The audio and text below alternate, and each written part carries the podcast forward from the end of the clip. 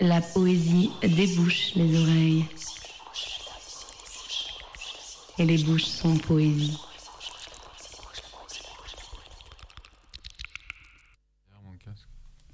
Bonjour à toutes et à tous, bienvenue dans la Poésie des Bouches, l'émission où s'aventure la littérature. Ce vendredi, sélection de livres à trois voix.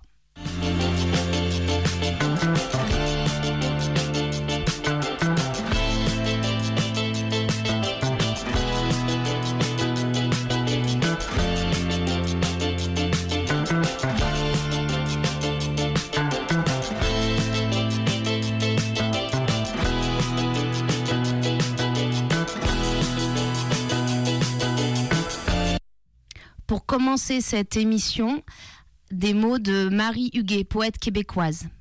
De longues distances dans l'engourdissement des heures ont créé ce subtil effarement de l'espace, ont élargi notre œil jusqu'aux douceurs du silence.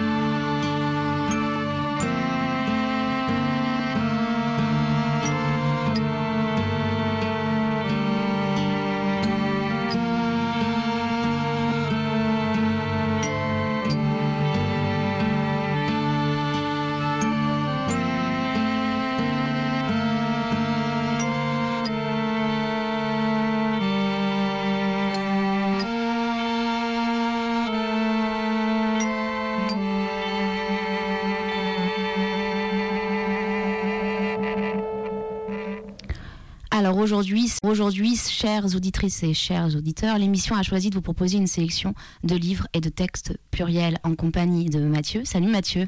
Salut Carole. Ça va bien? Euh, je crois. Tu cours, tu, pas mal. tu cours beaucoup en ce moment? Oui, mais je cours très vite, alors ça se passe pas trop mal. Super. Et d'Antoine, ça va Antoine? Ça va. Parfait. Alors Mathieu, c'est toi qui vas commencer par nous proposer un texte. Tu vas nous en parler tout de suite. Oui, alors c'est un texte qui s'appelle Histoire d'une victoire au goût amer ou comment le sucre s'est tiré une balle dans le pied. C'est euh, en réalité ce texte, c'est la dernière chronique de la guerre des boutures, qui est une des chroniques régulières de la magnifique revue Panthéon Première, dont c'est le numéro 3. Et c'est donc un texte qui porte euh, globalement sur l'histoire du sucre, comment il a colonisé nos goûts, euh, avec éventuellement quelques dégâts. Alors allons-y, sucrons-nous. Alors je vais lire quelques extraits. De canne d'abord, de betterave ensuite, le sucre a gagné une position hégémonique dans l'alimentation mondiale en l'espace de trois siècles seulement. Comment résister à sa douceur, appuyé de tout son poids par le capitalisme mondialisé et l'agro-industrie Depuis une quinzaine d'années, toutefois, le sucre est le nouvel ennemi à combattre. On sait qu'une espèce n'est invasive qu'en l'absence d'autres pour la réguler. En colonisant la sphère du goût, cette saveur aurait-elle creusé sa propre tombe? Exclusive, la saveur sucrée nuit à la biodiversité de l'alimentation, cause du dérèglement de l'écosystème qu'est notre organisme. L'amertume, saveur plus encline au mariage et combinaison, peut-elle aider à rétablir l'équilibre? Ça, c'était l'introduction. Et puis après, il y a un développement historique. Alors là, on se situe euh, plutôt au 16e ou 17e siècle. L'attrait pour le sucre pénètre peu à peu dans toutes les couches de la société, au fur et à mesure que son prix baisse et qu'il devient un produit de première nécessité.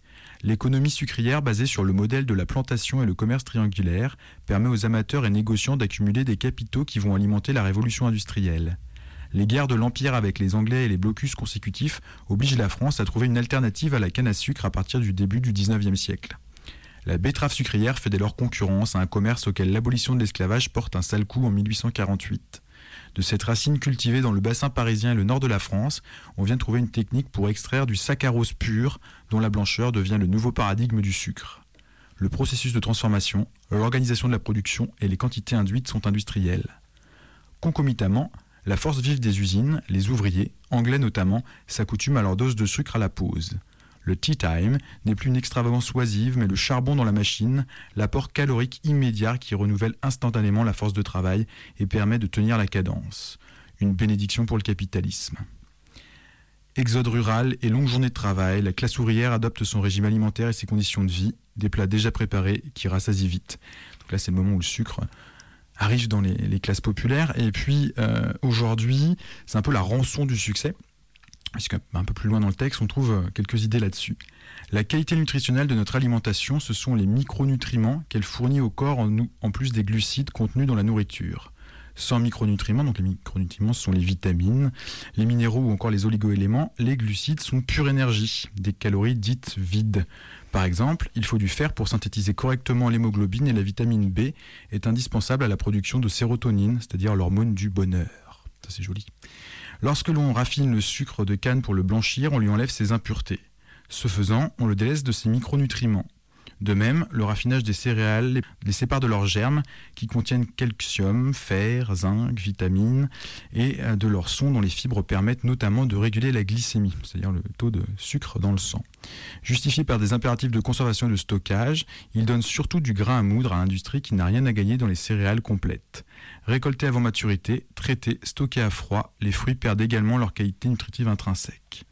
Tant de glucides, puisque les sucres en sont, et plus le moindre micronutriment pour les assimiler. Ça, c'est l'état de notre alimentation aujourd'hui majoritaire. Propulsé sur le devant de la scène pour le bonheur et les intérêts des uns et des autres, le sucre domine le monde. Sans prédateur à sa mesure, sans collaborateur, il est devenu l'ennemi à abattre, le mauvais sucre, celui qui advienne les maladies civilisationnelles. Voilà, l'article continue un petit peu à développer cette histoire du sucre. C'est assez intéressant et globalement, on, recommande euh, largement la revue Panthère Première, celle-ci étant notamment euh, dédiée à la question euh, de l'archivage. Oui, c'est ce que je voulais que tu nous, nous, en parles un petit peu plus de cette revue que tu connais bien, que tu lis beaucoup. Quelques mots sur Panthère Première. Et bah, Panthère Première, c'est une revue euh, qui est assez récente, puisque c'est seulement son troisième numéro, qui sort tous les six mois, et qui a la particularité d'être réalisée par euh, une équipe intégralement féminine, qui, euh, alors pas, pas les personnes qui écrivent, mais les personnes qui gèrent, envoient, impriment, dessinent la revue, qui sont situées entre Marseille, Paris et Lyon. Et euh, les camarades, elles font une revue, on va dire, de critique sociale un peu euh, généraliste, avec chaque fois un gros dossier, donc là sur la question de, l'archivage et des mémoires. Euh, et puis un certain nombre d'articles en plus, dont cette chronique régulière sur le sucre qui se termine quand même par des conseils de consommation de plantes sauvages, qui revient assez régulièrement. voilà, Panthère Première, c'est chouette, ça se trouve assez facilement dans les librairies, vos librairies préférées à Lyon. Et merci beaucoup de nous avoir présenté cette revue. On écoute un morceau que tu as choisi, c'est lequel? C'est un morceau de rap d'un certain Hugo TSR et ça s'appelle Les vieux de mon âge. On écoute. Tu vis au crochet de la société Tu demandes aux gens qui sont dans la vie active, dans la vraie vie, de sponsoriser tes vacances. Et ça, c'est pas juste. Mm. tu sais que les gens comme toi sont le cancer de la société. Hein. Enfin, là, t'exagères. Je, bah, je suis mais c'est vrai. Et euh, comment ça se passe pour les gens comme vous quand il y a du soleil? Vous êtes content qu'il y en ait ou ça vous fait que les pauvres en profitent aussi Tu l'as décroché, vendeur du mois sans déconner, décoré. Ils ont plus des amis, ils ont des collègues, des connaissances, de connaissances. Tu vois le truc, ils mentiront pas plus, vendraient leur âme pour une belle voiture. Les vieux de mon âge pensent que le bonheur est dans un cadre. Il y a que l'art dans les galeries à Paris. Tape sous les ordres d'un gros tyran, dans leur discours rien de motivant. Ils parlent de meufs, de mode, pour eux j'ai le mode de vie d'un mort vivant. À part la merde qu'on leur sert fini. Ils écoutent plus de son, pour eux je suis un extraterrestre. Je regarde même pas la Coupe du Monde. Ils demandent toujours qu'est-ce que tu fais dans la après trois ans en entreprise, ils prennent l'accent de la vie. Tu peux rester jeune, même marié, deux enfants. Il vient de souffler 25 bougies. T'as l'impression que le mec a 200 ans. C'est pas bon non plus quand je viens pisser dans tes pots de fleurs. Turbulent, irresponsable, je suis dans le coma dans mon fauteuil. Les vieux de mon âge me font tous la morale Avec une fiole dans la morale, je la nager dans leur bocal Quand je parle de mon avenir, pour eux je raconte un tas d'histoires J'exaucerai mes vœux, allez vous faire foutre, moi j'y crois Les vieux de mon âge, ils pensent m'apprendre la vie Ils se croient tous à l'abri, on dans l'avenir. Les vieux de mon âge, qu'ils aient 20 piges ou 30 piges Ils ont vieilli vite, bien c'est moi qui refuse de grandir. Maintenant les flics, ils ont mon âge, ils veulent me saboter le moral. Inculpez-moi, libérez-moi dans les deux cas, niquez vorace les vieux de mon âge. Soupir quand ils me voient fumer de la beuh, je subis leur pot d'échappement Ils pensent que le monde est à eux, y a de quoi perdre la tête Ça ira pas, même sous effet dans Target, fanbase Ils parlent de toi comme si t'étais de la viande, je mets pas les pieds là-dedans Vie menaçante à tes d'ivresse, c'est navrant leur paliverne Moi je manifeste comme eux le faisait avant. Ils jouent les écolos avec leurs poubelles jaunes que de la frime Ça joue les activistes avec un Big Mac Coca frites C'est pollué mais dans ma rue. J'ai pas vu Greenpeace, reçois que des factures J'ai peu de correspondance comme une ligne piste. Je prépare mes conneries, me parle de financement Vu ma génération, c'est un mauvais coton qu'on file en France. Allez finis vite, je te laisse parler comme ça t'es content. Oui oui, t'es plus malin que moi, allez bon vent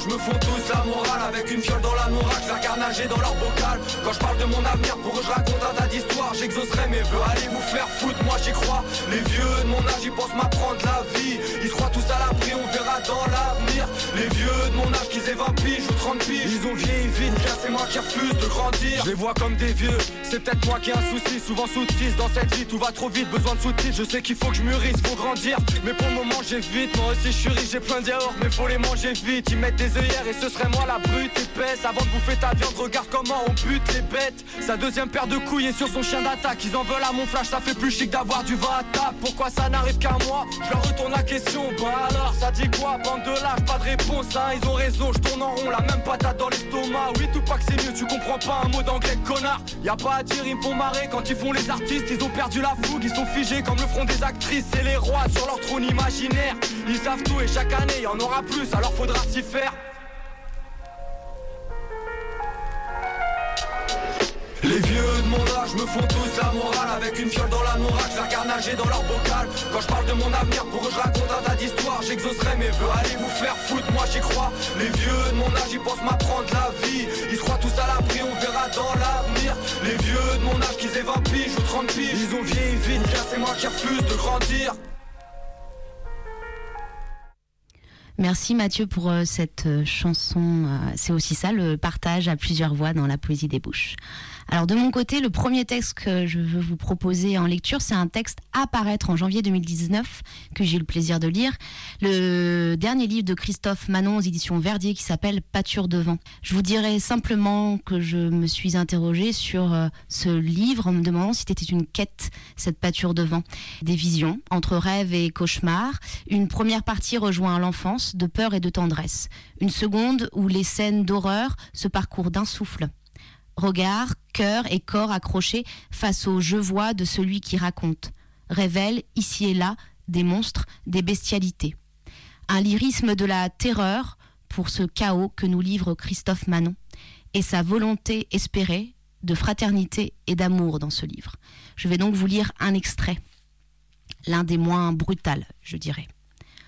Repose-toi à présent, sois doux dans le repos, c'est par mes yeux que tu connaîtras la gloire éclatante du jour, par mes mains que tu découvriras la tendresse et les épiphanies des peaux frémissant sous les caresses, par mes lèvres que tu goûteras la saveur des baisers et la chair juteuse et croquante des fruits, par ma bouche que ta voix portera son chant d'espoir, par ma langue que tu t'exprimeras afin d'écrire ta mélopée inaudible et disgracieuse d'allégresse et d'effroi reprenant haleine adossé contre un arbre, puis revenant lentement sur ses pas, le dos courbé, les épaules basses, les mains enfoncées dans les poches de son pantalon, de son par-dessus, non pas pensif, mais comme absorbé en lui-même, observant toutefois à distance les derniers adieux adressés à la famille du défunt, parmi les sépultures, tandis que chacun se sépare et retourne à ses occupations,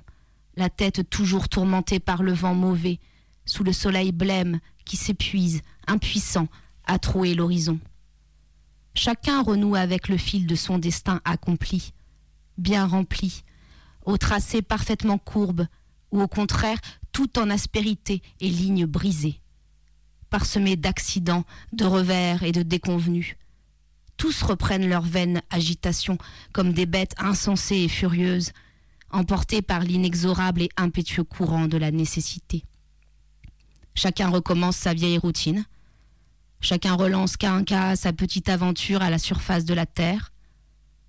Chacun reprend sa voie vers sa vie consumée, confuse, précaire, vers son existence incertaine et fugace, endossant de nouveau son rôle insignifiant dans la prodigieuse et violente tragédie du hasard, jetant une fois de plus sur ses épaules le pesant baluchon de ses espoirs déçus, semant obstinément de petits cailloux sur le sentier escarpé et tortueux jusqu'à sa destination ultime. Sachant tous cependant à présent intimement qu'ils ne peuvent pas se perdre, que quels que soient les tours et détours qu'ils prendront, ils parviendront toujours au même terme, qu'ils finiront au bout du compte dans ce même soble, insatiable, qu'ils ne cessent de fouler avec une feinte insouciance de leurs pieds véhéments, qu'ils rejoindront à leur tour la farandole de ceux qui ne sont plus, et dont le souvenir insensiblement s'efface et disparaît, ne laissant derrière eux qu'un sourire perplexe et comme déjà vaporeux figé sur des photographies oubliées au fond d'un tiroir ou noyées sous une épaisse couche de poussière dans un grenier miteux. Maintenant, on va écouter une chanson. Alors une chanson choisie par Martha que vous connaissez très bien puisque c'est elle qui souvent assure la technique de la poésie des bouches. Et Martha, elle est avec nous aujourd'hui. Martha, elle a sa voix qui est un petit peu fatiguée en ces temps euh, hivernaux. Et c'est une chanson qu'elle a choisie et que j'ai adorée, qui est très belle et qui va nous changer de registre. C'est Cyrano qui chante Monsieur Neige.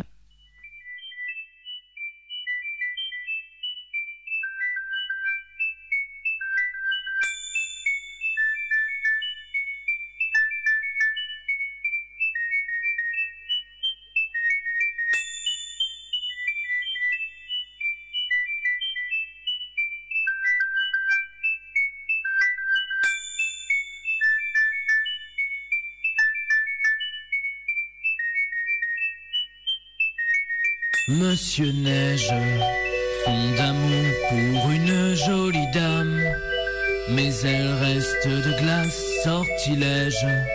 Il ne peut lui avouer sa flamme, car quand ils sont en face, tout s'allège. Sa poitrine brûle et son cœur a chaud. Il est tellement timide qu'il abrège, ne pouvant plus prononcer un mot et devenant liquide.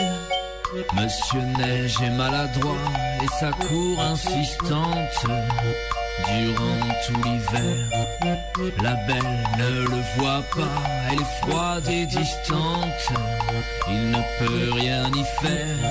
Maintes fois, il tente de l'approcher, mais la peur le tiraille et lui noue les entrailles. Il part et reste muet. Vite passe décembre et l'arrivée du printemps se fait désormais pressante. Notre ami doit se décider, la chose est évidente. Oser pour éviter les centres, oui mais voilà, il se laisse submerger. Et quand il la voit, son ventre est un épicentre. Sa présence est embêtante, tant sa gêne est oppressante. Il bafouille puis se trompe, se paume et ses paumes se trempent. Sur son front goûte les perles d'une souffrance lancinante. Une terreur tellement silencieuse qu'elle en devient strident. Monsieur Neige, fond d'amour pour une jolie dame. Mais elle reste de glace, sortilège. Il ne peut lui avouer sa flamme. Car quand ils sont en face, tout s'allège. Sa poitrine brûle et son cœur a chaud. Il est tellement timide qu'il abrège ne pouvant plus prononcer un mot. Et devenant liquide, Monsieur Neige, les derniers jours de l'hiver, prend son courage par la main, l'emmène chez la belle, même s'il se sent bouillir, même si c'est un enfer, il préfère lui dire enfin, plutôt que de vivre sans elle, et ben il préfère mourir, Il se plante devant sa porte, chuchote, parle, crie, lui qu'il aime tant que son amour brûle et qu'il faut qu'elle sorte. Elle ouvre d'une voix fébrile, lui avoue que depuis le premier jour elle brûle du même amour et qu'elle redoute les redoux d'avril. Leur flamme grandit, la passion les consume tant qu'ils se mettent à fondre. Quel délicieux incendie, il n'y a plus rien à craindre, ma douce. Il fuit le soleil et sa torpeur se réchauffe le corps et le cœur. Il s'évapore.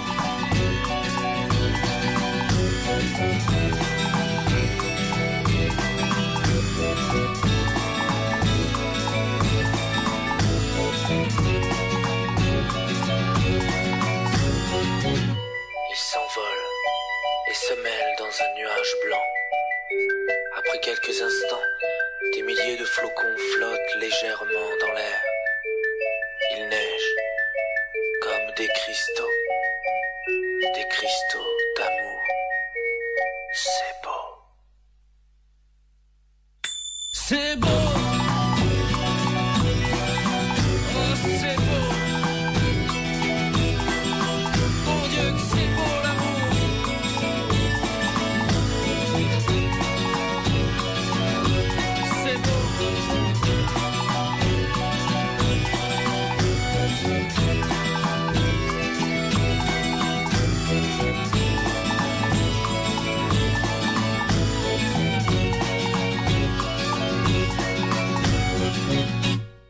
C'est vrai que c'est beau l'amour et dans la poésie des bouches, il y a toujours de l'amour et cette émission aujourd'hui est vraiment placée sous le signe de l'amour puisque je peux vous dire qu'il y a beau- beaucoup, beaucoup, beaucoup de d'amour ici. Mathieu, par contre, tu vas nous laisser. Ah, tu fais un cœur avec tes doigts, t'es magnifique quand tu fais ça.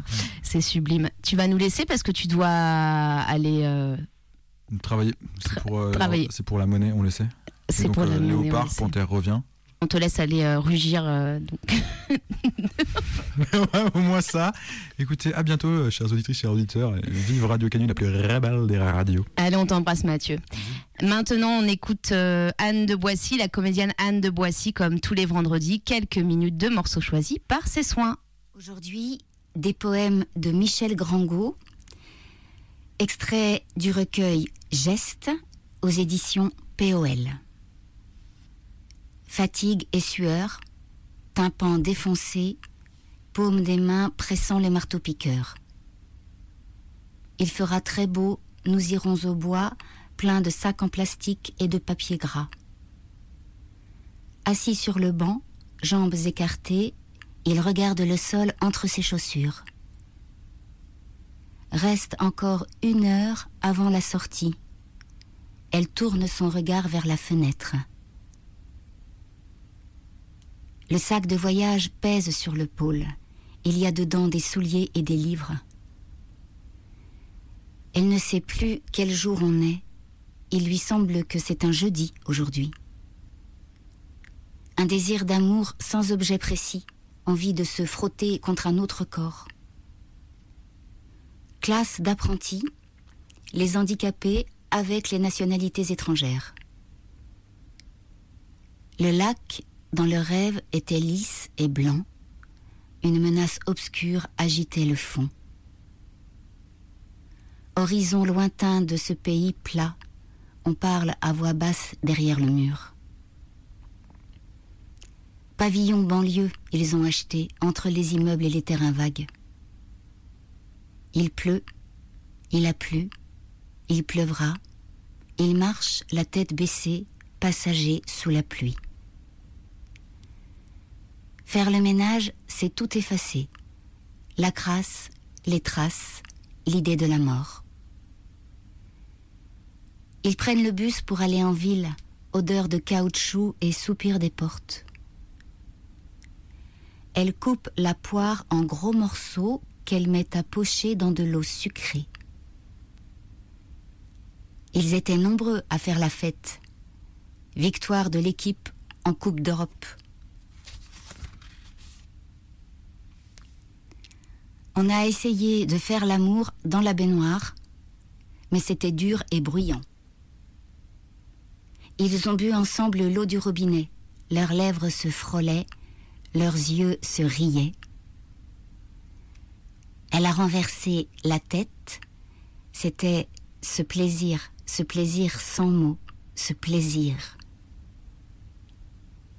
La mer était calme, il savait nager. On ne sait pas comment il a pu se noyer. Elle est inclinée, le coude appuyé sur le comptoir et tient son front dans sa main. 7 heures du mat. Le train, un quart d'heure. Il tire une courte bouffée de sommeil. Le bonjour peut être contagieux. Certains matins, on dirait presque une épidémie. À l'épicerie, il prend une pomme, une banane et puis un bouquet de menthe. Elle est endormie. Il met sa main sur son ventre, puis il la glisse entre ses cuisses. On a fait l'amour un jour dans la mer. On a bien failli se noyer. On a ri. Pour ne pas tomber quand il est pris de vertige, l'enfant tient sa tête à deux mains. Elle tremble, même ses joues tremblent dans l'effort qu'elle fait pour sourire au marié. Il n'est pas venu, il ne viendra pas. Plus personne aujourd'hui ne sait où il est. Elle a murmuré bonjour, mais les autres ne l'écoutaient pas. Un bonjour de perdu. La sonnerie du téléphone dans la pièce où l'enfant dormait lui fait très peur. Elle se met sur lui et vivement elle va, vient, vrille douce dans le corps.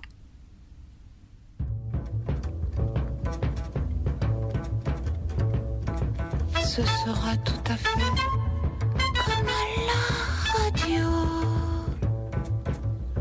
Ce ne sera rien, rien que de la musique. Ce ne sera rien, rien que des mots, des mots. Des mots, comme à la radio. Alors maintenant, c'est au tour d'Antoine. Ça va, Antoine? Ça va. Tu nous arrives d'où, Antoine? Ardèche. D'Ardèche. Alors aujourd'hui, Antoine, je suis ravie de, que tu sois là pour cette émission spéciale. Tu nous proposes un livre qui s'appelle Jour de destruction, jour de révolte de Chris Edge et Joe Sacco chez Futuropolis. Et je vais te laisser tout simplement en parler et puis nous lire un extrait. C'est à toi. Alors, euh, je vais peut-être commencer par lire l'extrait, puis après je dirai quelques mots sur. euh, C'est comme tu veux, le Antoine. livre. Juste pour situer l'extrait, bon, moi je vais dire quelques mots sur ce livre. Alors, plusieurs chapitres, c'est un livre de reportage. Euh, Joe Sacco, euh, qui est un dessinateur qui traite ces sujets euh, par le dessin, la BD, qui a traité beaucoup de sujets, beaucoup de, conflits, de zones de guerre. Chris, Edge, qui lui rédige plus. Donc c'est un livre avec, plusieurs chapitres et chacun c'est des, reportages longs sur, sur les États-Unis et les États-Unis qu'on qu'on voit pas trop en fait.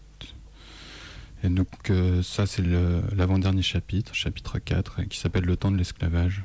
Je vais lire l'in- l'introduction de ce chapitre. On t'écoute, Antoine. Le jour se lève à peine sur Immokalee, petite ville du sud de la Floride. Rodrigo Ortiz, ouvrier agricole âgé de 26 ans, attend tristement dans la pénombre devant le supermarché La Fiesta, espérant être embauché dans les champs de tomates. Sa casquette est en lambeaux et son pantalon trop long couvert de taches. Ortiz se situe à l'échelon le plus bas de la production maraîchère des États-Unis, laquelle pèse pourtant 50 milliards de dollars par an.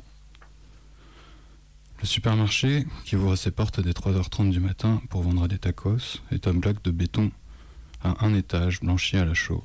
À l'intérieur, des piñatas multicolores, des affiches publicitaires rédigées en espagnol et des grappes de cartes téléphoniques suspendues au plafond. Des hommes font la queue devant une rôtisserie où des cuisiniers s'affairent bruyamment au-dessus d'une plaque métallique couverte de tranches de bœuf huileuses.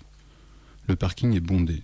Une centaine de saisonniers, dont quelques femmes, font le pied de grue dans l'espoir qu'un contremaître les engagera pour la journée. En espagnol, ils appellent cela El Labor.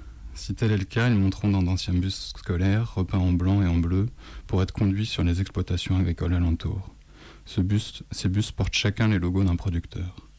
L'air est saturé des gaz d'échappement des moteurs en marche. Des petits groupes se forment, les uns attendent, debout sur l'asphalte, les autres s'assoient aux tables de pique-nique de la fiesta.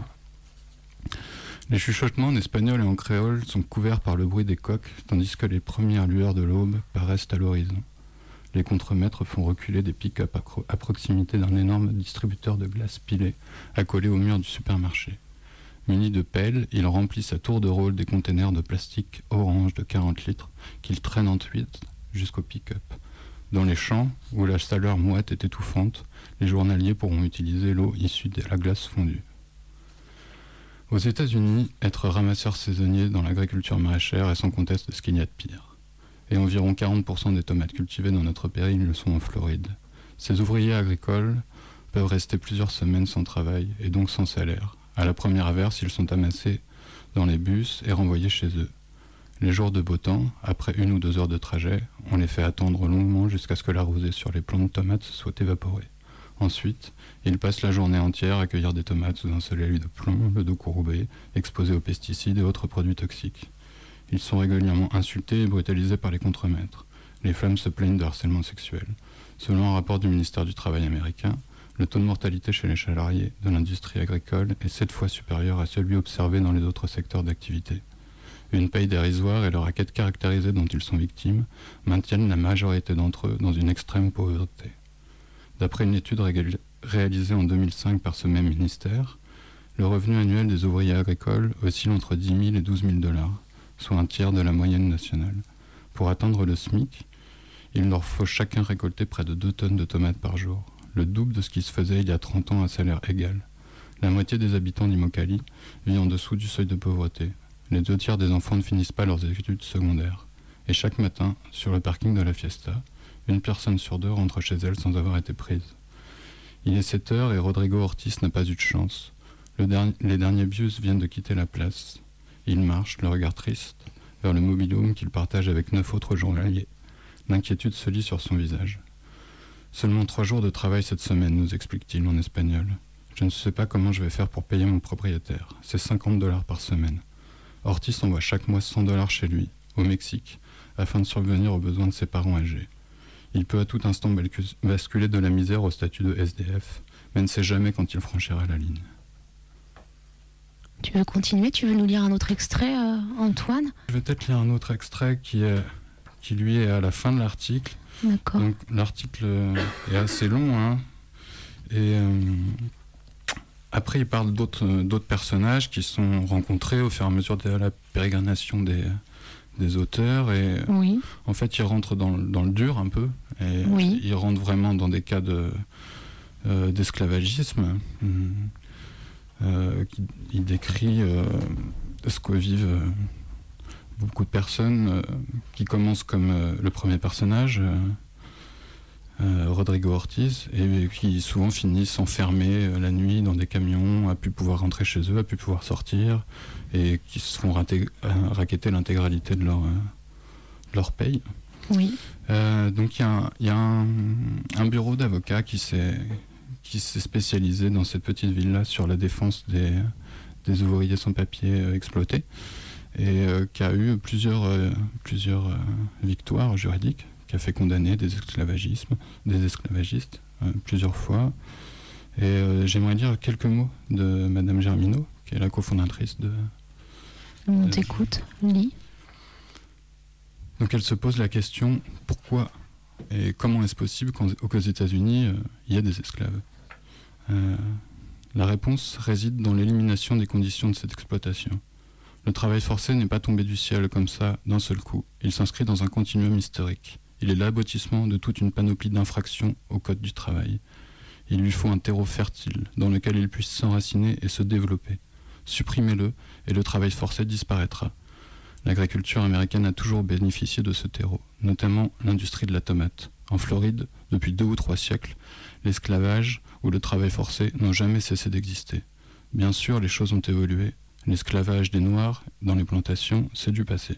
Pourtant, malgré la loi sur l'émancipation des esclaves, l'exploitation humaine a continué sous d'autres formes, comme on peut le constater dans les champs de térébenthine dans le nord de la Floride.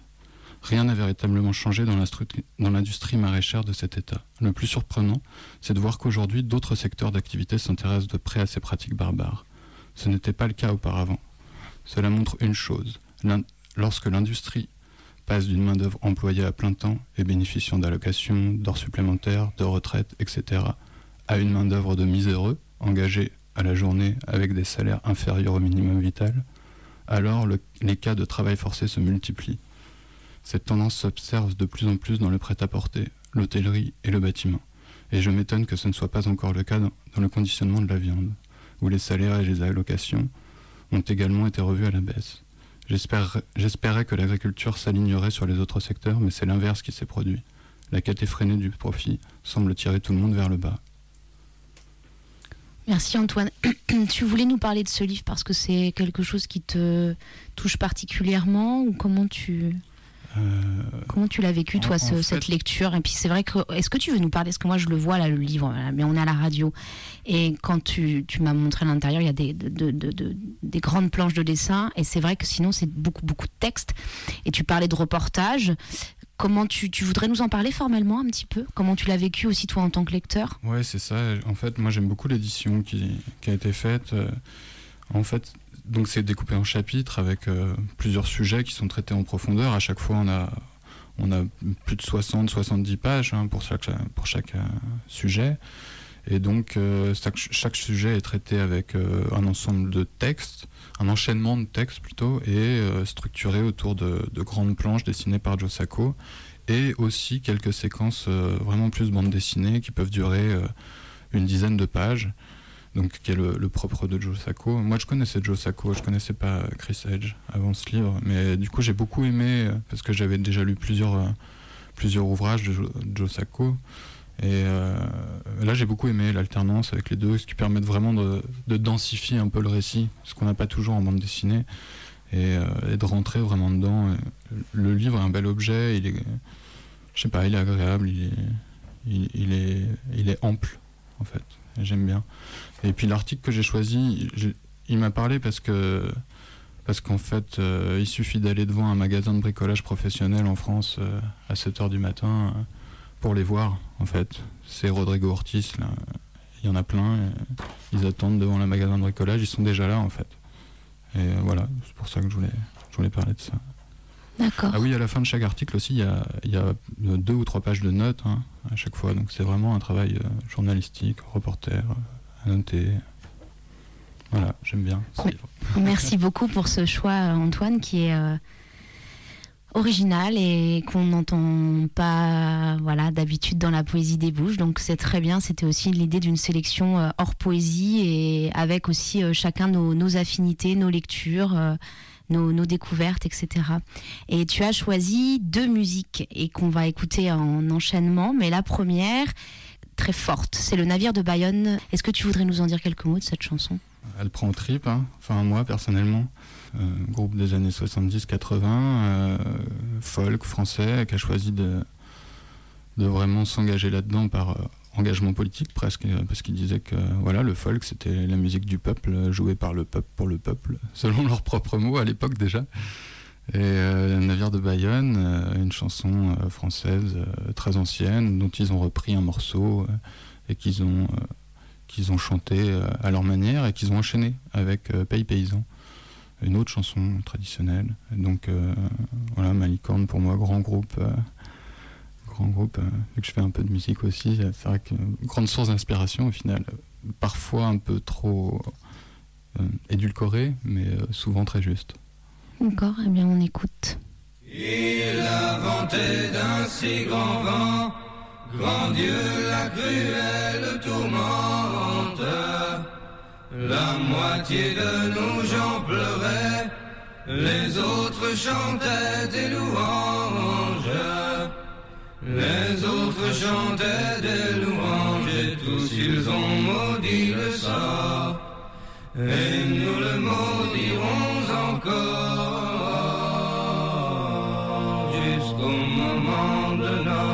mort.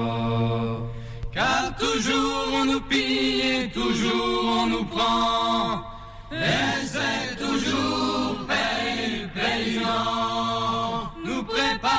Pierres noires sera votre temps. Et c'est toujours paye paysan. Car toujours on nous pille et toujours on nous prend. C'est toujours paye paysan. Nous préparons nos pierres noires sera votre temps. Et c'est toujours paye paysan.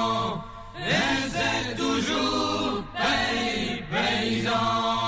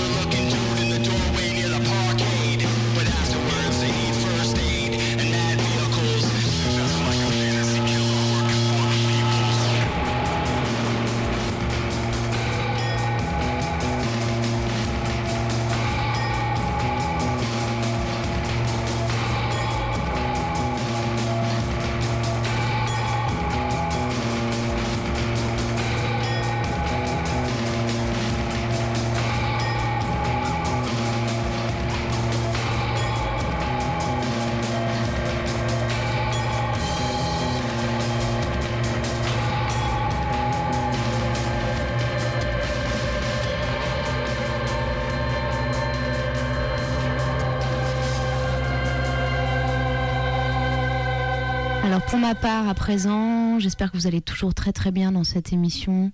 J'ai choisi de vous parler de l'encyclopédie pratique des mauvais genres de Céline Duchesnay chez Nada Édition. Cet ouvrage est un ouvrage à part, inclassable et rigoureux, subtil, une encyclopédie de l'étrange, de monde baroque, un livre palpitant à la lumière des personnages qui l'éclairent.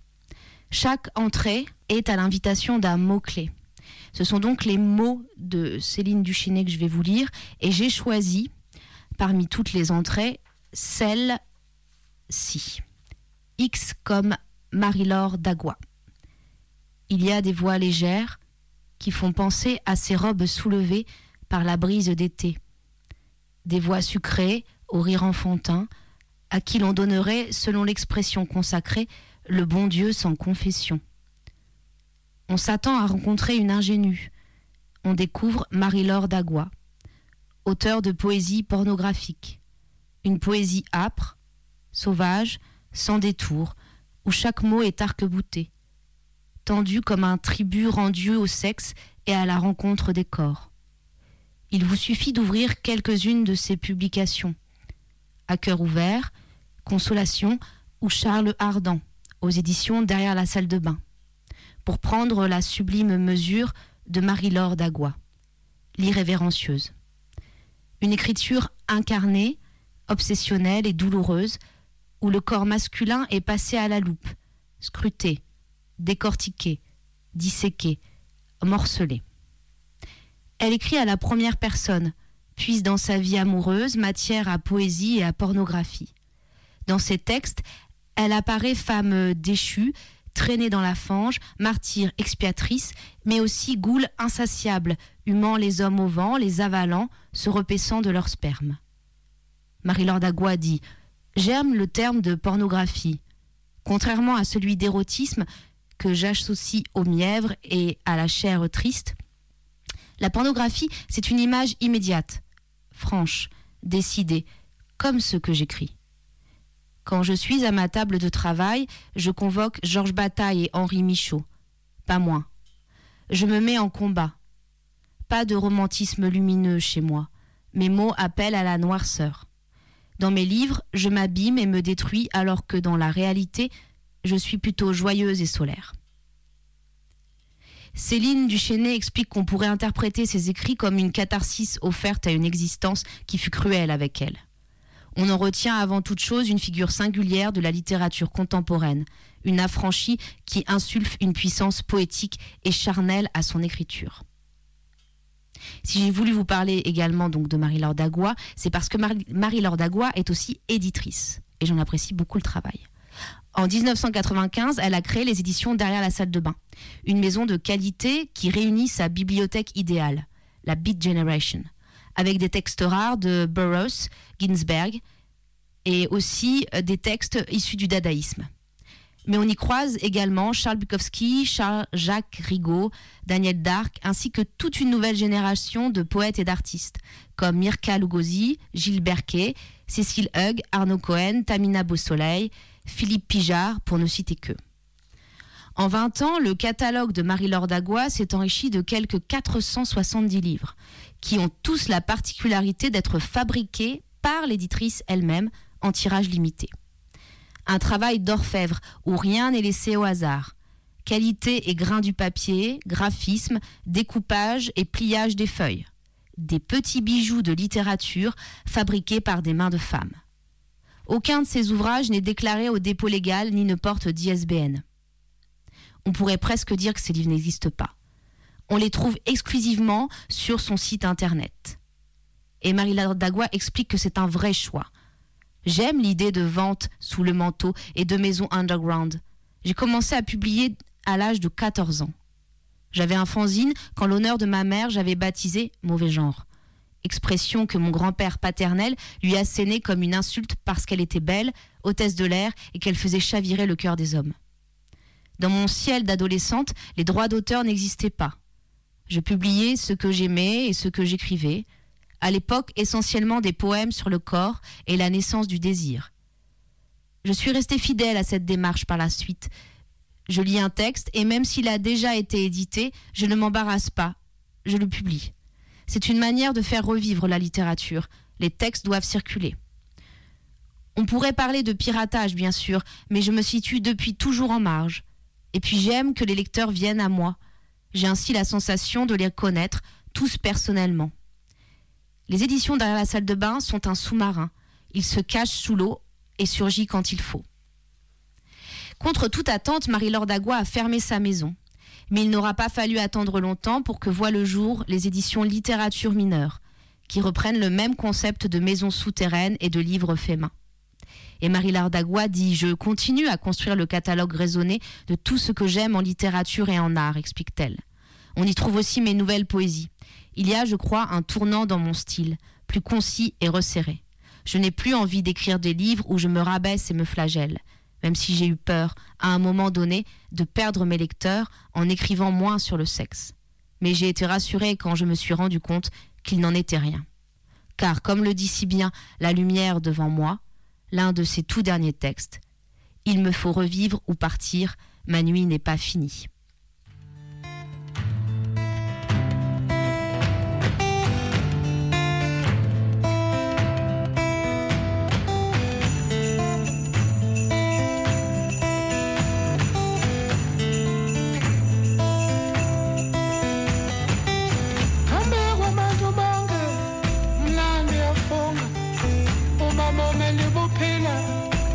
she embraced. Emile says Paulo, he understands his son, and he said,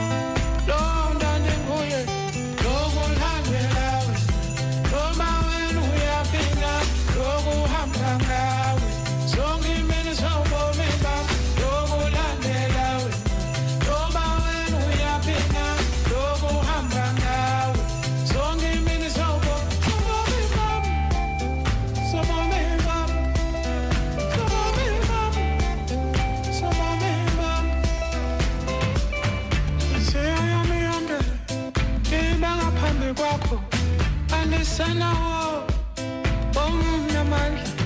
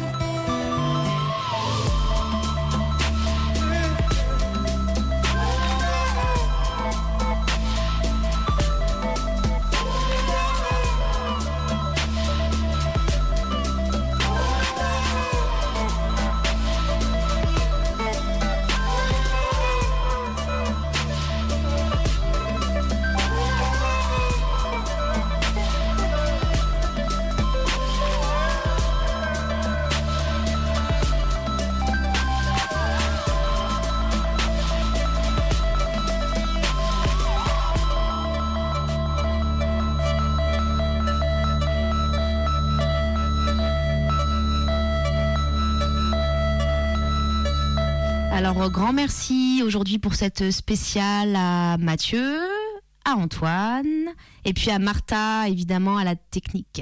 La prochaine, eh bien, c'est la rentrée 2019, et c'est le 11 janvier avec le poète Laurent Bouisset. Vous pouvez réécouter tous les podcasts de cette première partie de troisième saison sur le site de l'émission. Et vous pouvez aussi l'écouter sur l'audioblog Arte. Et à très bientôt les auditeurs. La poésie débouche les oreilles.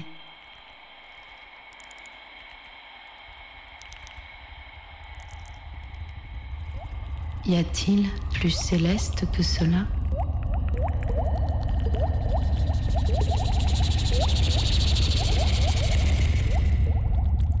Une voix. Et ce son-là suffit pour naître.